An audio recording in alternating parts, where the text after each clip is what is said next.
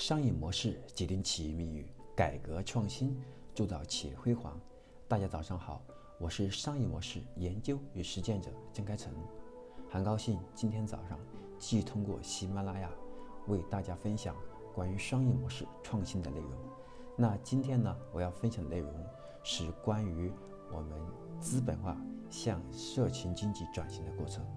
那我们所看到的整个互联网，它的流量已经越来越贵。它的存量呢，一些表现的越来越明显。那在这个期间呢，我们所看到的很多企业转型和创业者，他面对的问题就更加严峻一点。而这个更加严峻一点，所表现的，就是一个从市场经济向资本经济转型。那这也是我今天要讲的一个核心，希望能够给大家带来一个好的启发，同时能够给大家带来一定的思路。那前段时间我看了一个报告。那这个报告呢，对我来讲，我觉得还是有一定的启发和一定的收获的。那这个报告呢，它讲了四点。首先，这个报告是二零一八年 Q 三中国互联网流量的监测报告。那这个报告呢，它讲了四个点。第一个点是存量时代已经来临，人口红利消失殆尽，但是呢，用户在互联网上的依赖程度显著增长。那用户在这互联网上的存留时间。和用户对互联网的依赖程度，这将成为一个新的红利，我们把它简称为叫时长红利。那我们所看到的，从游戏，然后从社交电商、社群电商，然后到综合的生活工具和互联网的应用工具，包括管理工具。那在互联网这个时候，用户的时长还是在有一个快速增长的过程。比如说像穿戴设备和这些工具的结合，这将是一个新的一个。机会，所以这讲的第一点是关于存量时时代的问题。那么第二个是移动互联网时代，网民 APP 使用的偏好和使用的时长，那这个也有明显的差异。那这个差异它主要表现在不同性别、年龄、城市等级的网民在 APP 上使用的偏好上有明显的特征，或者是存在巨大的商业潜在的这个价值的挖掘的空间。那比如说，二十五到三十岁这种青年上网的时间是比较久的，那么学生暑假上网的时间明显增多，这就说明呢，用户对互联网上的在互联网上的这种活跃度哈，其实是没有太大的减速，反而在不同的人群之间，它的区别还是有一定的有一定的显著性，所以我们对于不同的创业者和转型中的企业。我们应该在用户的使用习惯上这个重点挖掘，或者是培养用户的习惯，让他对我们的忠诚度会更长一些。同时找到一些更有利于用户在上面进行娱乐化，或者在上面的场景化的一种设想或者构建，让用户对我们的认知度有一定的提升。那么第三个是深耕三四线城市啊，这已经成为未来的趋势。我们所看到的一二线城市，由于本身它的信息量和它的消费能力，以及它的收入等等，综合决定了他们，他们是一个与互联网接轨最快的一组。那么他们在互联网上应该是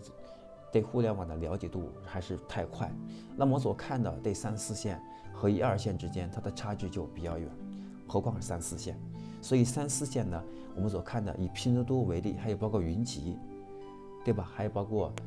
花生日记，像这些有个相对来说中相偏低端一点的这样的一些应用哈，已经受到了欢迎。那么他们所面临的主要用户群体，那就是二三四线城市，主要是三四线城市为主。而在整个中国来讲呢，人口比较多的还是二三四线嘛。所以我们所看到的，在这个部分将成为一个新的战场。那在这个战场当中，我们有没有更多的机会，让我们能？引领某一个细分领域，在这个细分领域当中，我们有自己独到的优势，那这就是我们说未来小而美。那这个小是表表现在你自己某一个点上的核心能力，在某一个行业当中成为一个细分领域 number one。我觉得这将是一个在三四线城市，我们在互联网上想有一定的突破，一个很重要的一个突破点，也是一个新的战场。那么第四个，这个报告当中也提到了说关于行业流量的问题。那么行业流量我们所看到的表现的很，表现的一个很明显，应该说成为第一的就是视频服务行业。那么在二零一八年的这这个流量，它的这个还是跟我们看到的它这变化是非常之大的。大家看得出，从二零一七年、二零一八年光光这两个年度就对比的话，二零一八年的这个直播，对吧？还有包括说我们的短视频，相对来说，短视频和直播相比呢，短视频是超过直播的。所以我们所看到的长视频的流量是向低视频的流量，是简短的视频流量是转移的。所以在这个过程当中呢，我们所看到的人均单月使用的时长和使用的次数也是环比下降的。那么从九月份当时这个报告当中显示的是独立的设备数达到了十二点三四亿。那其实有很多人呢，他是有两部到三部手机的。那么使用的工具呢，使用的工具哈，就我们是互联网上使用的工具类。那么也是排名前行业第一的，还是这个视频类。所以我所看到的是，大家的娱乐化的需求还是增长的比较明显一点。那么它另外一个点就是电商，所以我们所看到的是社群，它是以娱乐化的方式来进行电商化。这是我们所看到的一个在二零一八年的重点的一些变化。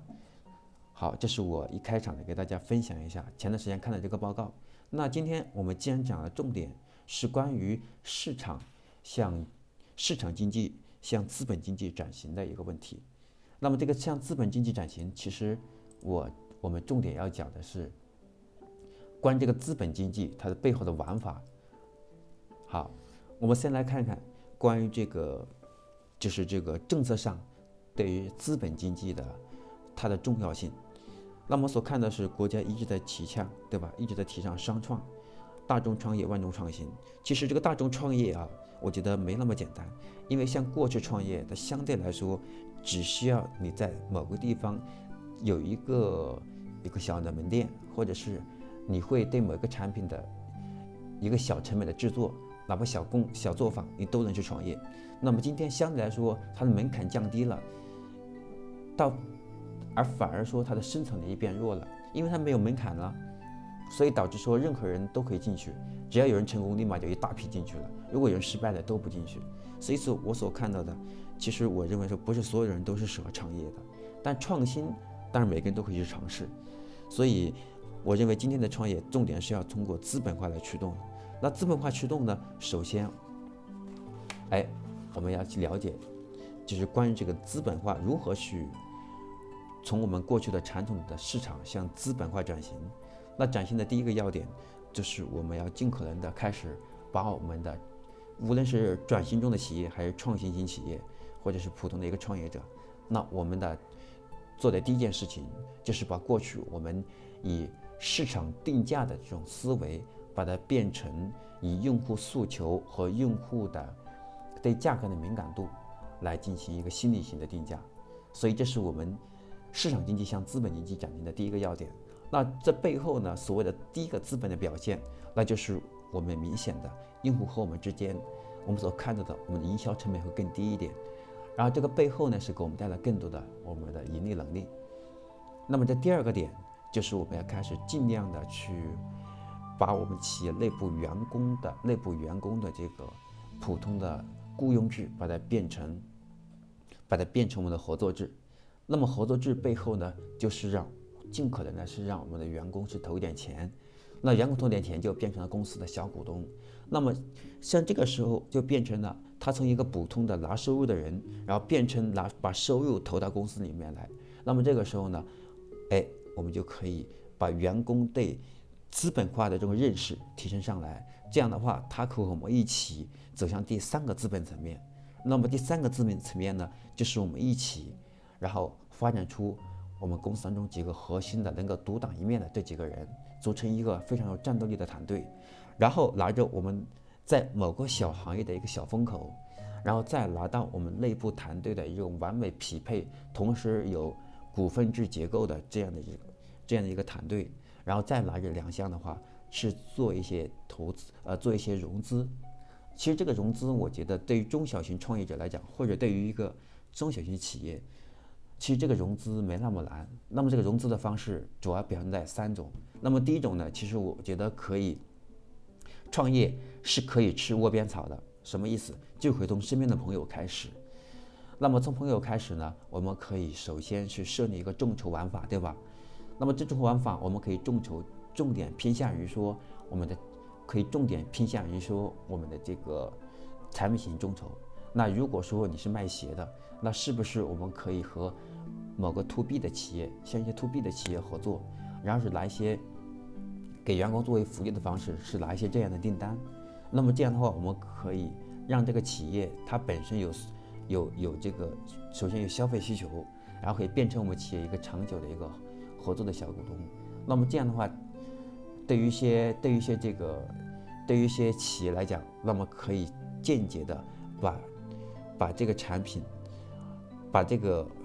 实际所所要消费的产品呢，和这个企业进行更深入的合作，能够探讨更多合作的方向。那还有第二个就是呢，比如说我们还可以做什么？我们还可以做，把我们现在做到一定程度以后，我觉得可以尝试。把它和一些上市公司来进行深度、深度融合的方式。那有些上市公司，因为它要做市值操作啊，那么它就需要并购、收购啊。其实我觉得很多创业者，我们的情怀非常重要，但是我觉得活下去更重要。但眼前来讲的，在一个市场经济向资本化经济转型的过程当中，其实如果没有足够的资本化运作的能力，和没有足够的资本化运作的这个资源的话，或者是没有足够的资本化的这种思维框架来支撑着的话，其实很快的话，我们会面临这个瓶颈。这个瓶颈从由而从由内而外，所谓由内就是员工对薪资的不断提升，但是企业的盈利能力没有直接的提升，会导致说员工的忠诚度和员工的积极性，以及员工的公司的责任态度都会在下降的。那反过来我们再看，那就是由内，那么由外呢，就是外部的一些竞争对手越来越多。会导致说，我们必须要快速的去让企业产生一定的竞争力。那我所我所看到的很多企业，我服务过很多咨询的企业哈，那么他们面临的很大的问题，特别是那些传统企业，他们在转型互联网当中，这过程当中呢，原本有很多的机会，但是就是由于内部团队啊已经老化，然后呢，外部的竞争对手也很多。第一，他们不敢轻易去动内部员工。他也不敢轻易的去和外面竞争对手进行正面的 PK，所以他们在和竞争对手在竞争的过程当中呢，越来越萎缩。因为竞争对手呢，他是用新的模式，他是新的团队，他们相对来说更有战斗力，他不像一些传统企业内部内耗那么严重。所以在这过程当中，我们所看到很多老企业，他们原本有很多的资源，有很多的机会，但是在这种情况下，自我慢慢消亡了。其实严格来讲，其实他们与那些新创的企业来讲，应该更容易是转型成功的，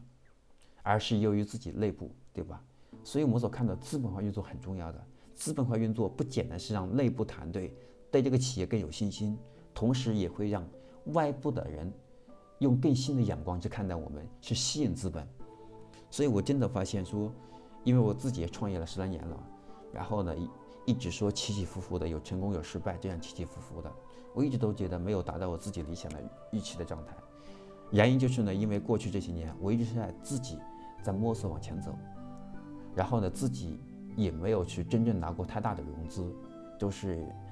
呃，都是一步步的靠着是，也团队的努力，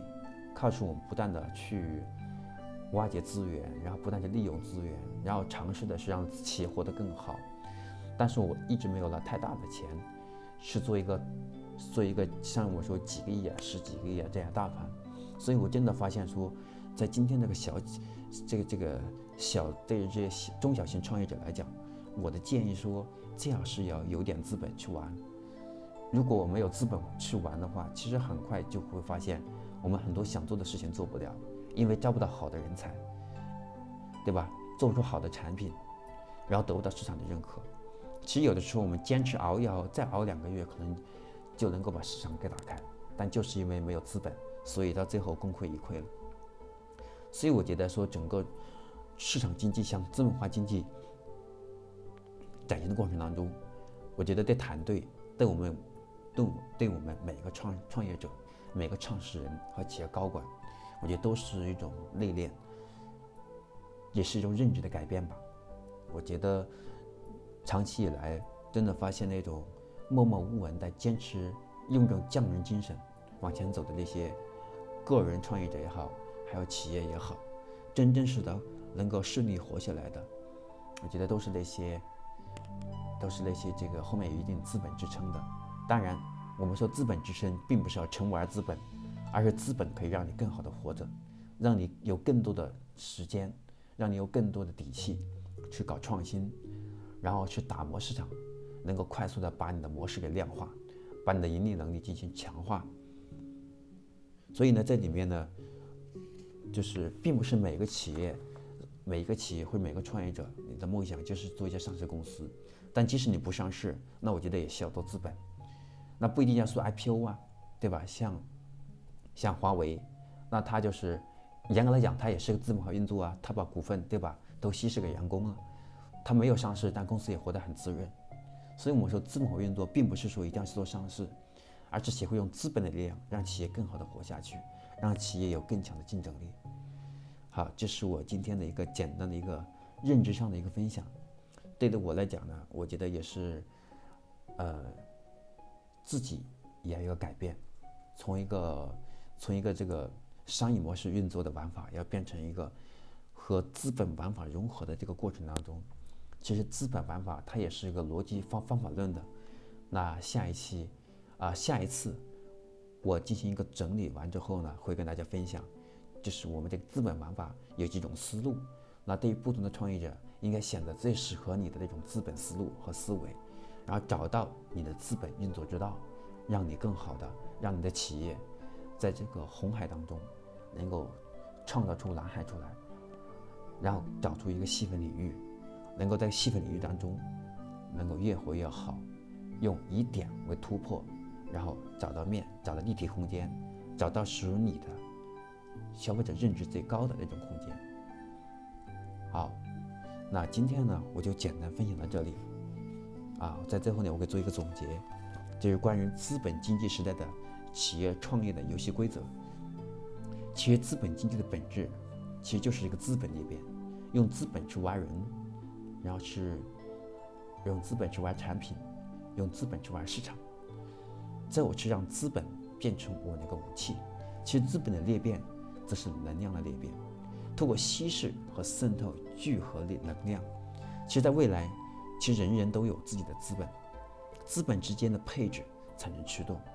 无数个驱动就组成了社会前进的动力。这也是每个创业者我们需要掌握的。那么这种力量，在国家的宏观宏观调控下，也必将打破市场经济，构成全新的文明